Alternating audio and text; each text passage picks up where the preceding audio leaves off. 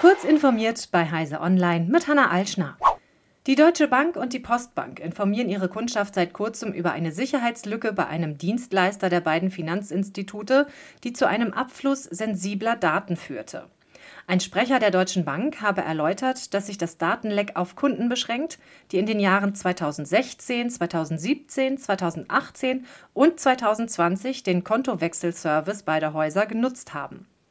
Kopiert wurden dem Bericht zufolge Vor- und Nachname sowie IBAN der Bankkunden. Damit seien Kriminelle in der Lage, unberechtigte Lastschriften vorzunehmen.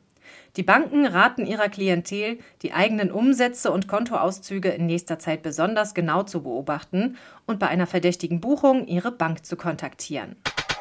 IT-Sicherheitsforscher haben zwei bösartige Apps im Google Play Store aufgespürt, die sich als Dateimanager tarnen, jedoch große Mengen an Daten an chinesische Server schicken. In ihrer Analyse schreiben die Mitarbeiter von Pradeo, dass die Spyware-Apps programmiert seien, ohne Nutzerinteraktion zu starten und still und heimlich sensible Nutzerdaten an Server in China auszuleiten. In der jeweiligen Beschreibung heißt es, dass die Apps keine Daten sammeln würden. Sofern doch Daten gesammelt würden, könnten Nutzerinnen und Nutzer jedoch deren Löschung nicht verlangen. Ein klarer Verstoß gegen etwaige DSGVO-artige Datenschutzgesetze, betonen die Pradeo-Forscher, und sie hätten Google über die Malware informiert.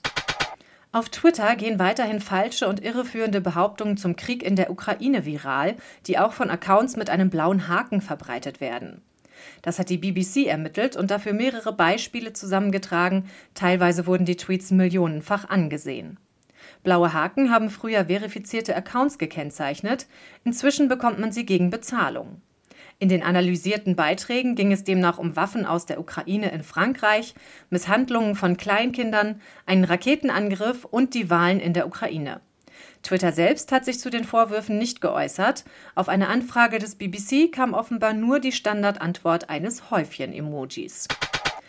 Das Bundesamt für Bevölkerungsschutz und Katastrophenhilfe BBK testet das Frühwarnsystem Galileo Emergency Warning Service, kurz Galileo EWS. Galileo EWS ist ein Notfallwarndienst, der den nationalen Katastrophenschutzbehörden zur Verfügung gestellt wird, um vor sich anbahnenden Katastrophen in betroffenen Regionen zu warnen. Damit will das BBK seinen Warnmittelmix für Deutschland ergänzen. Galileo EWS soll kein System ersetzen.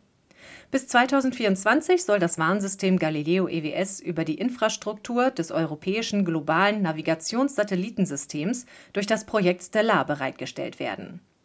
Diese und weitere aktuelle Nachrichten finden Sie ausführlich auf heise.de.